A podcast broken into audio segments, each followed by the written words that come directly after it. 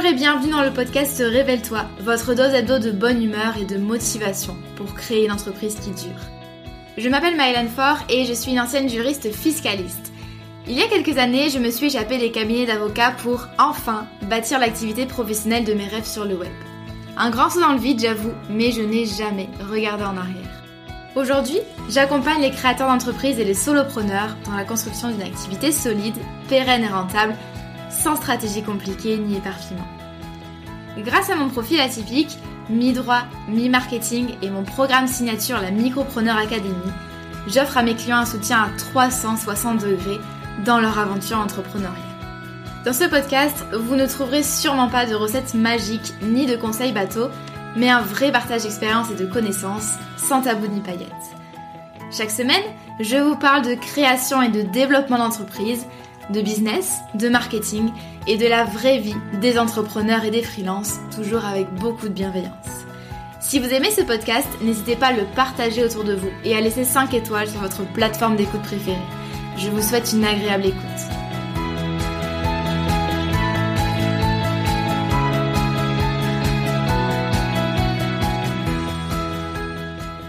Bonjour et bienvenue dans ce nouvel épisode du podcast Révèle-toi. Je vous retrouve aujourd'hui pour la deuxième partie de notre FAQ business puisque dans l'épisode précédent je vous ai déjà parlé euh, de stratégie, de recrutement, de délégation et de mindset.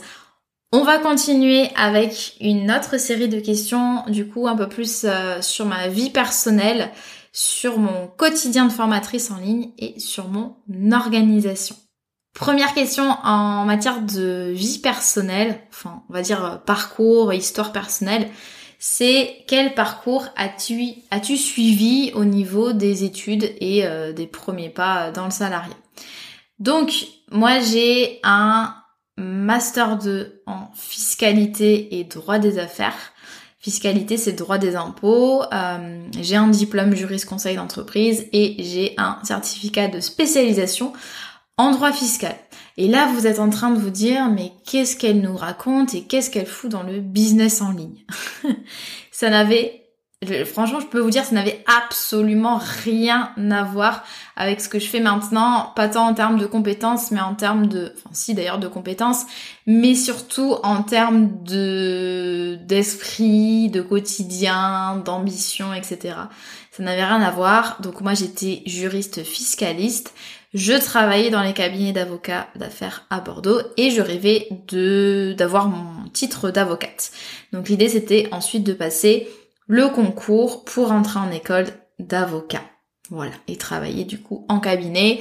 Euh, ce que je faisais, c'était euh, de l'optimisation patrimoniale, euh, de l'audit fiscal, c'était des régularisations fiscales, fiscalité des sociétés, voilà, des petites choses comme ça. Qui d'ailleurs me servent beaucoup actuellement. C'est très pratique d'avoir des connaissances en matière d'optimisation fiscale, hein, forcément même si moi je suis loin de faire les montages qu'on faisait en cabinet, mais je veux dire voilà, c'est quand j'ai euh, monté euh, ma boîte, surtout ma société, euh, bien sûr j'ai tout de suite voilà capté les tenants et les aboutissants, les règles à respecter, et puis les petites astuces aussi pour bah voilà pour une fiscalité, on va dire pas trop désagréable, même si bon.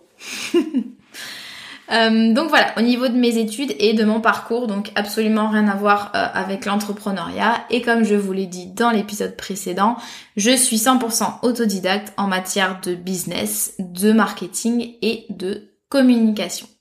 Autre question, comment est-ce que tu te rémunères? Donc moi je suis en société, du coup c'est très différent de la micro-entreprise. Quand vous êtes en micro-entreprise, on considère que votre chiffre d'affaires égale votre rémunération. Même si dans les faits, vous vous faites peut-être, hein, je, je vous le conseille en tout cas, un virement chaque mois de votre compte pro à votre compte perso au titre de votre rémunération personnelle.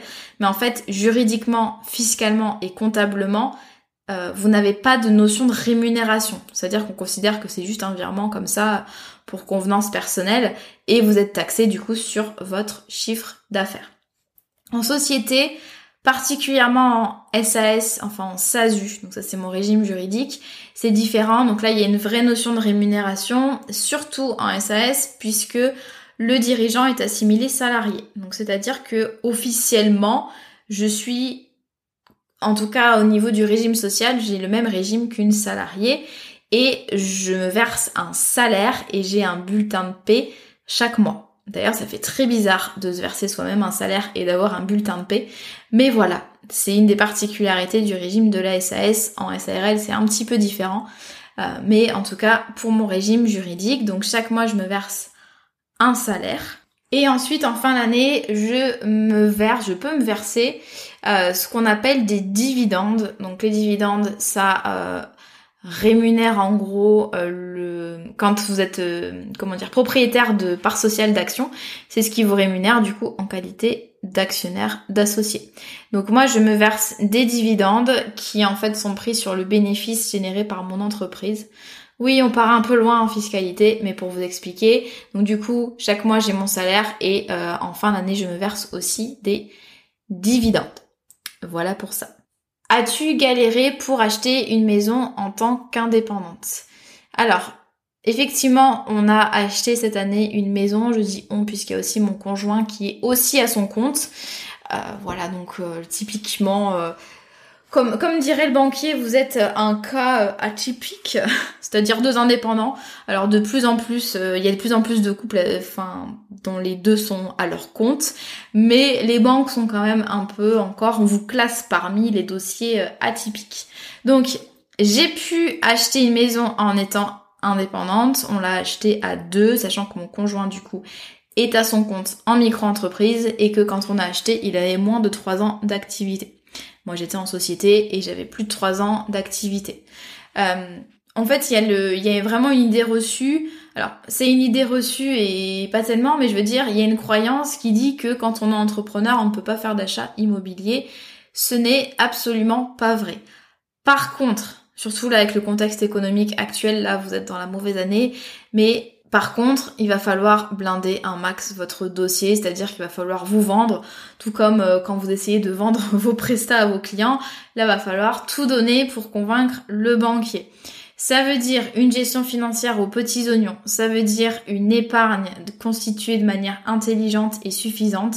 Je vais pas vous mentir, il faut un apport et il faut pas un petit apport. Euh, ça veut dire aussi pouvoir justifier euh, vos revenus. Euh, les charges que vous avez eues, euh, montrer euh, des calculs Excel, montrer l'évolution et la répartition de votre chiffre d'affaires au fil des mois et au fil des années. voilà, il y a des banques aussi qui vont vous demander des garanties, des garants. Mais en tout cas, il va falloir défendre bien plus, avec beaucoup plus de poigne votre dossier que peut-être un couple avec les deux personnes en CDI. Mais c'est pas du tout impossible, mais je vous conseille vraiment d'être très organisé, très pointilleux et sérieux dans la constitution de votre dossier et mettez de côté euh, dès que possible en fait euh, voilà. Ça c'est hyper important. Vous avez besoin d'un apport.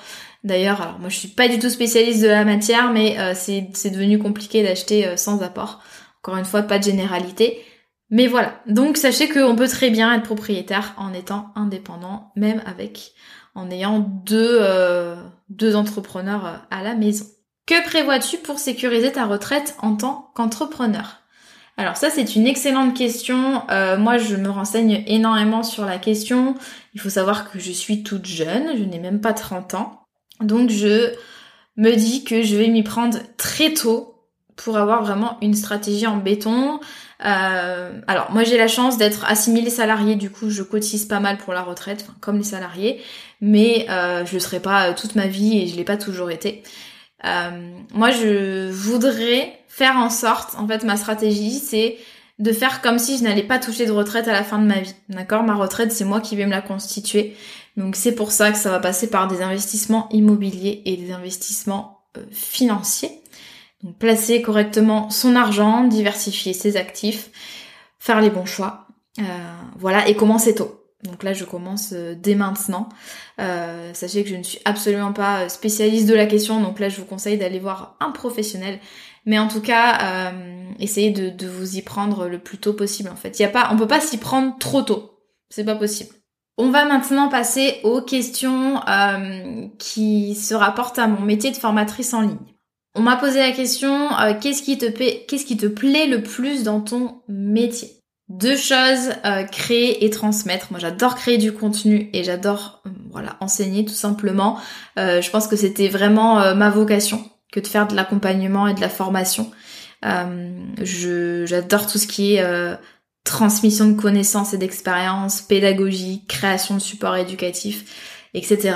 Donc ça, j'adore ça, que ce soit contenu gratuit ou payant, hein, je prends autant de plaisir dans les deux. Et euh, c'est aussi et surtout euh, d'aider euh, des personnes à, à connaître l'épanouissement personnel et professionnel grâce à l'entrepreneuriat, tout comme moi je l'ai connu il y a quelques années. Quand j'ai lancé ma boîte, ça a été la révélation et ça a totalement changé ma vie pro et perso. Euh, vraiment, ça a été la révélation et je me sens tellement mieux et tellement épanouie dans ma vie que j'avais envie en fait de un peu de de, redonner, euh, enfin de donner ma pierre à l'édifice et euh, de permettre à d'autres personnes de connaître aussi cet épanouissement. Donc du coup, moi, ce que j'adore, c'est voir mes clients euh, monter des activités qui leur plaisent et s'éclater dans leur nouveau quotidien, les voir heureux, les voir épanouis. Je pense que ça, c'est vraiment le plus beau cadeau que qu'on puisse me faire. Donc voilà, ce que j'adore dans mon métier et euh, c'est vraiment un métier passion. C'est-à-dire que le premier business que j'ai lancé dans la rédaction web et le content management, c'était un business euh, voilà qui me plaisait beaucoup, hein, une activité qui euh, que je me plaisais à développer, mais c'était pas du tout une activité coup de cœur autant que là faire de l'accompagnement business et de la formation business. C'est vraiment voilà. Vous l'avez compris, j'aime mon activité. Est-ce que ça vaut le coup de passer Calliope et de rendre ces formations éligibles au financement? Alors, pour euh, un petit peu remettre les choses dans leur contexte, Calliope, c'est une certification qualité obligatoire depuis cette année, avant c'était le Datadoc, qui vous permet effectivement de rendre vos formations éligibles euh, au financement de l'État, donc CPF, mais aussi les fonds de formation pour les indépendants, donc qui sont euh, l'AGFIS et le FIFPL. Donc ça c'est euh, voilà pour remettre un peu euh, pour vous expliquer, c'est une certification qualité qui demande des mois de préparation, c'est un, un audit d'une journée avec vraiment un auditeur euh, qualifié en fait hein, qui fait que ça et voilà il faut il faut répondre à tout un tas de de critères qualité qui sont fixés par la loi. Donc moi j'ai eu Datadoc en euh, ben, début 2021 et il a été périmé du coup au 31 décembre 2021. Du coup j'ai dû passer Calliope au printemps 2022. Donc actuellement mes formations sont éligibles au financement de l'État, donc CPF et euh, fonds de formation pour les indépendants. Très honnêtement, moi je suis absolument ravie de proposer le CPF à mes clients. Ça, on me pose souvent la question parce qu'il y a beaucoup quand même euh, d'idées reçues et de polémiques par rapport au CPF. Alors, il faut savoir déjà que le CPF, il y a des règles, c'est normal. On, bénéficie des fonds de l'État, euh, tant les formateurs que les apprenants. C'est bien normal qu'on respecte les règles de l'État. Euh, voilà, moi je suis pas du genre à cracher dans la soupe. Euh, c'est absolument normal et euh, je trouve qu'il n'y a pas non plus tant de règles que ça à respecter. Donc bien sûr, il faut par exemple que vos formations rentrent dans les, dans les critères. C'est-à-dire que, par exemple, à l'heure actuelle, il n'y a que enfin, je vais résumer, mais en gros, il n'y a que les formations création d'entreprise euh, qui, qui ne demandent pas une, une certification en particulier. C'est-à-dire qu'on a juste Calliope et pas besoin de euh, que ce soit euh, des formations certifiantes. Euh, mais il faut que votre formation du coup rentre dans cette catégorie de création d'entreprise et il faut jouer le jeu. Si vous vendez des formations qui n'ont absolument rien à voir avec la création d'entreprise, ça ne sert à rien parce qu'ils sont en train de, de serrer la vis et c'est normal. Euh, voilà, il faut que ça se rapporte vraiment au lancement de business, c'est-à-dire formalité juridique, structuration, validation de l'idée, étude de marché, construction d'une offre, etc., etc. Donc la Micropreneur Academy, elle a toujours été dans les clous.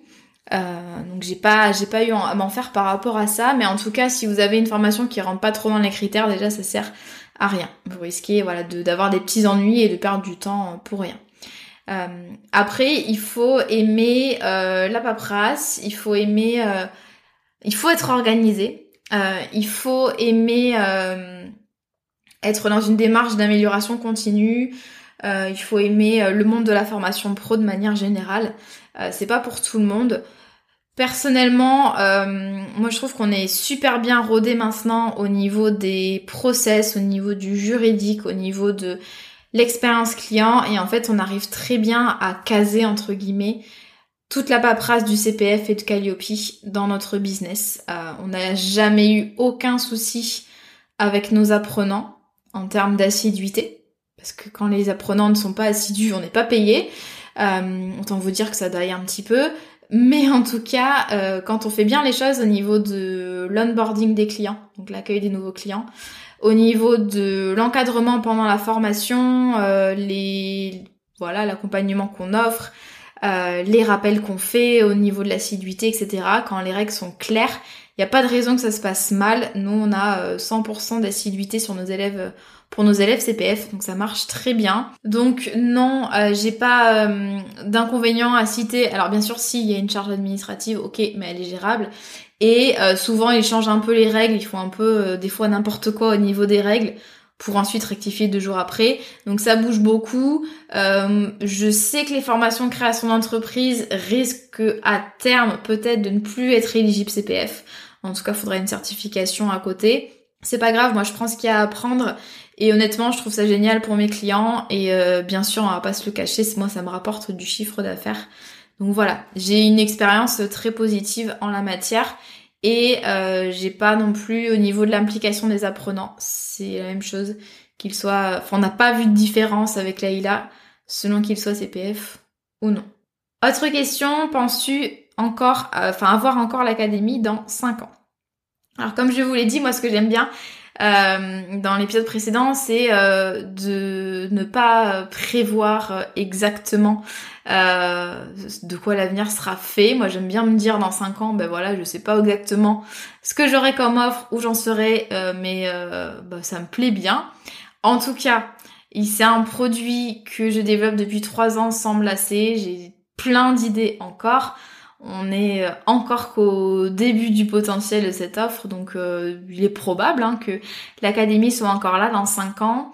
Je sais qu'elle n'aura pas du tout la même tête puisque euh, les formations en ligne, les programmes en ligne, ça évolue très vite en termes de d'attente des clients, de pédagogie, d'expérience client, de business model. Donc bien sûr, l'académie n'aura pas du tout la même tête euh, qu'actuellement, mais je pense, euh, voilà, je pense qu'elle sera toujours là, en tout cas, à l'heure actuelle. Moi, j'ai envie de la garder, voilà, et elle va pas disparaître, il y a pas de souci. Ça me fait rire parce que des fois, je reçois des messages de prospects euh, qui me disent ah, est-ce qu'il y aura encore l'académie dans six mois? Oui, ouais, elle sera toujours là, l'académie, il y a pas de souci. Question suivante, pourquoi est-ce que tu ne vends qu'en lancement?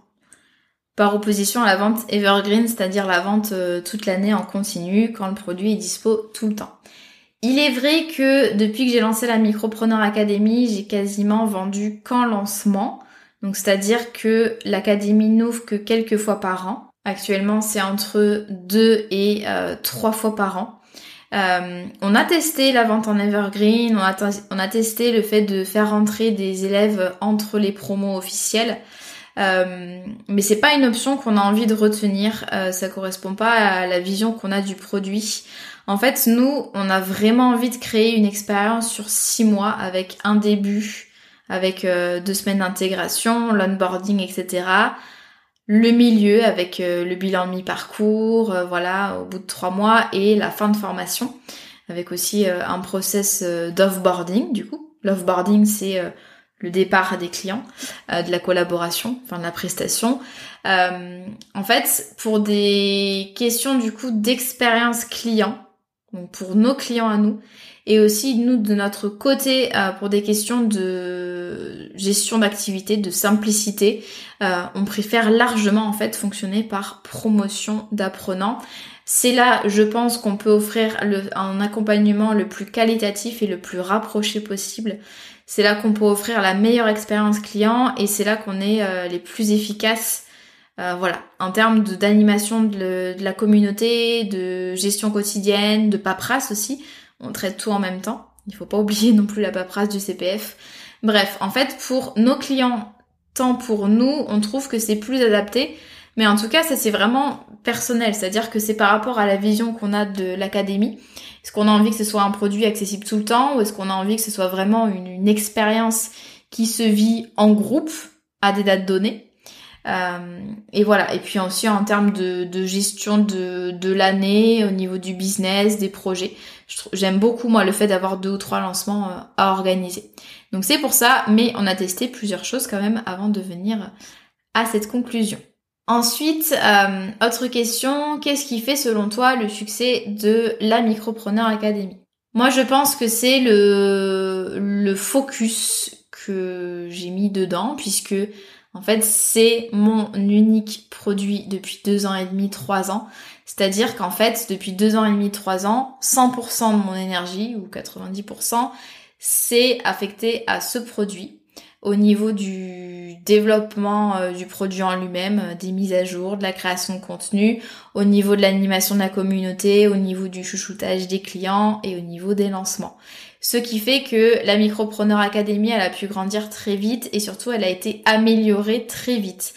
En fait, comme j'ai concentré 100% de mon énergie sur un seul produit, j'ai eu forcément 100% de résultats et je les ai eus rapidement. Alors bien sûr, j'aurais, il y a des choses que j'aurais pu mieux faire et j'aurais pu avoir de meilleurs résultats, euh, mais euh, je suis hyper contente euh, d'avoir vraiment capitalisé sur une seule offre et aussi et surtout de m'être remis en question à chaque fois, à chaque lancement, à chaque version de l'académie. Il y a eu vraiment une étude du client idéal, il y a eu une analyse poussée des questionnaires de satisfaction, on a euh, lu, relu les suggestions de nos clients et on s'est toujours cassé la tête, euh, je dis on parce que j'inclus Leïla dedans, euh, on se casse la tête en fait en continu pour vraiment offrir la meilleure qualité possible, la meilleure pédagogie, la meilleure expérience possible. Encore une fois, on n'est absolument pas parfaite, mais justement, en fait, on apprend en continu et je pense que c'est ça aussi qui fait que que ça a fonctionné.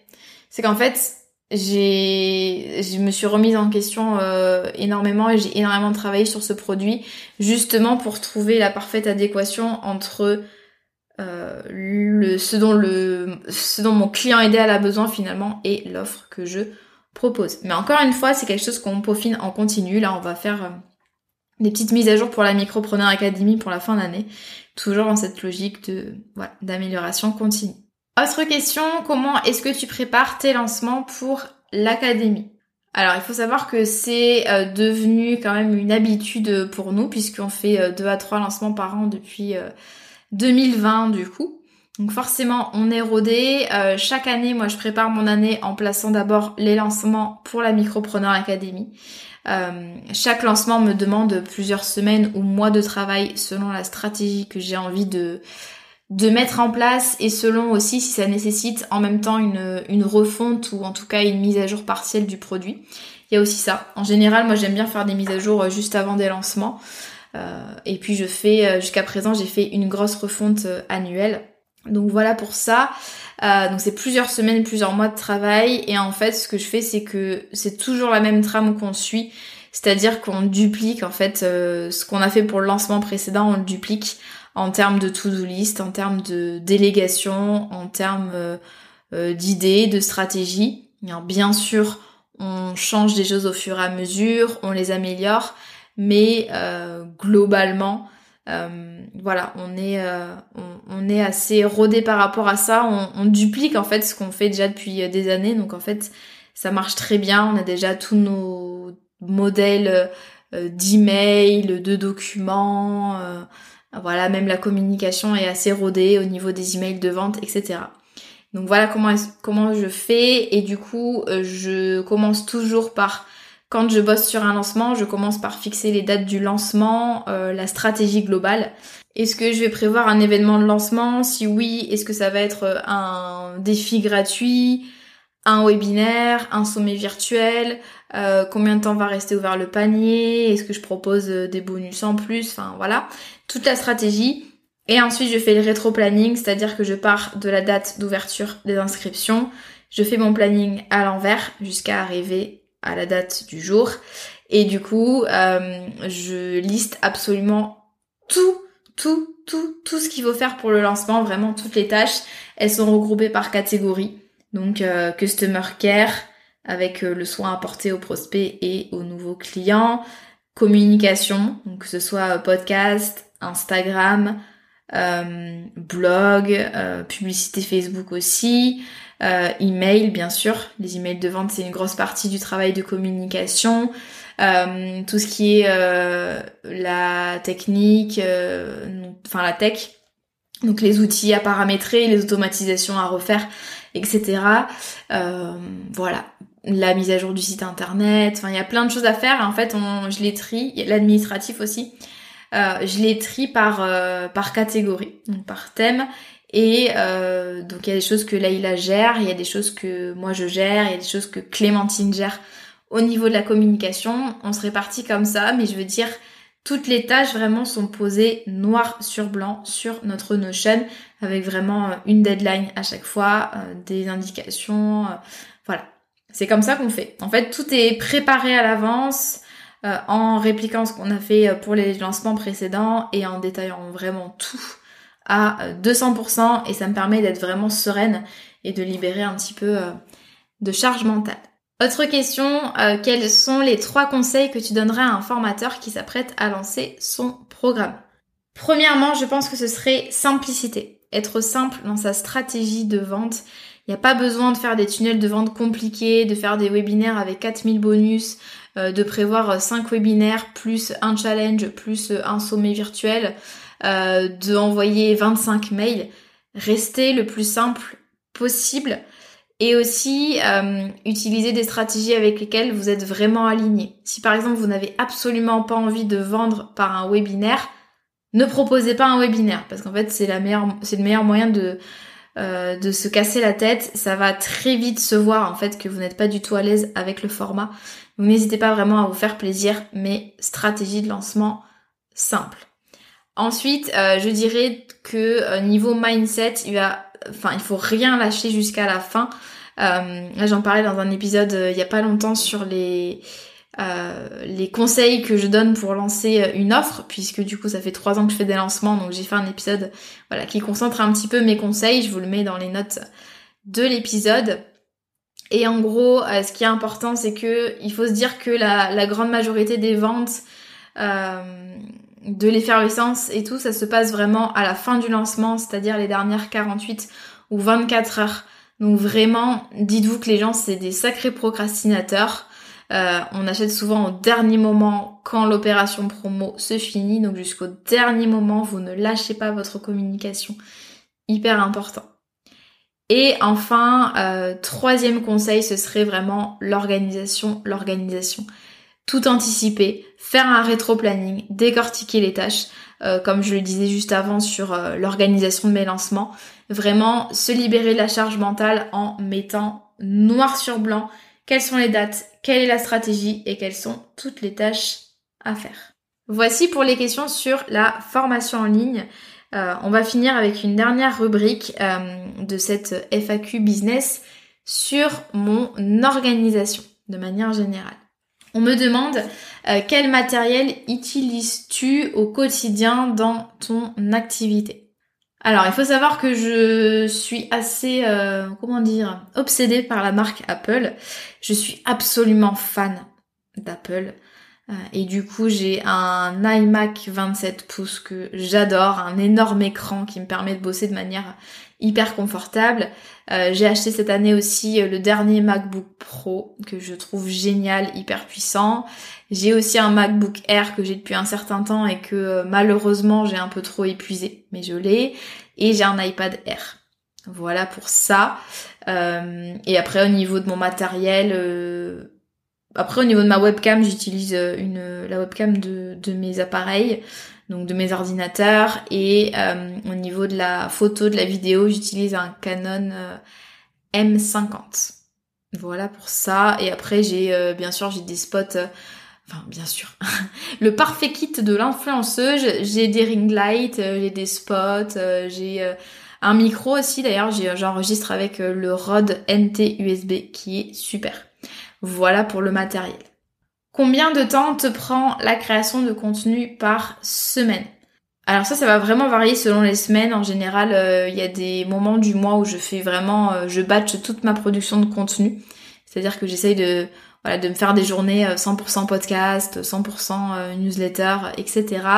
la création de contenu, ça fait partie intégrante de mon quotidien.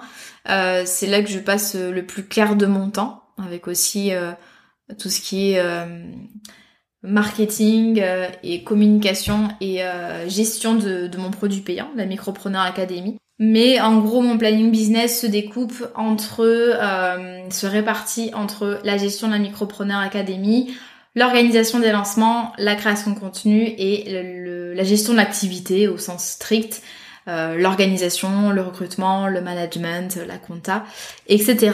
Mais du coup, la création de contenu, c'est au moins plusieurs heures par semaine. Voilà.